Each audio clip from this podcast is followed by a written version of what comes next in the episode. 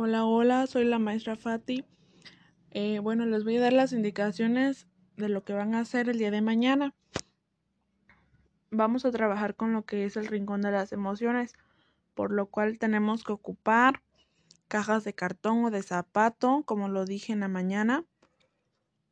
Estas cajas serán forradas del papel que ustedes tengan a su alcance.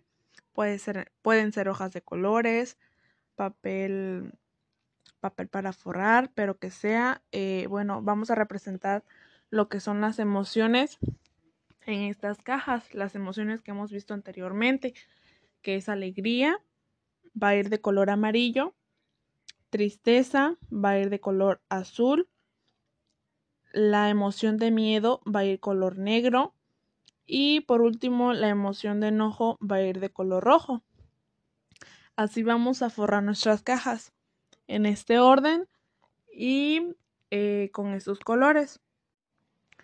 Y bueno, pues para llevar a cabo lo que es el rincón de las emociones, pues es necesario que ocupemos un espacio de nuestro cuarto, de nuestra casa, donde tengamos nuestro material de trabajo.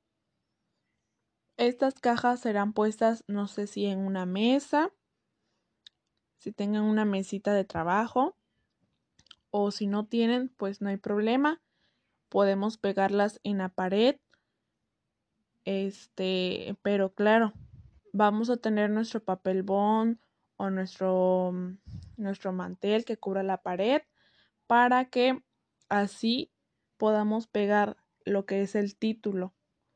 El título de la actividad que es el rincón de las emociones. Para este título tienen que hacer letras en grande que sean notorias el cual eh, pues diga lo que es el, el rincón de las emociones, que es el nombre de la actividad. Y ya el día de mañana les estaría haciendo llegar por medio WhatsApp lo que es la primera actividad de que va a ir dentro de nuestro rincón. Pues eso sería todo. Espero que que no tengan ningún problema con nuestro pequeño rincón y si tienen alguna duda o pregunta me la hagan saber. Nos vemos hasta el día jueves o viernes.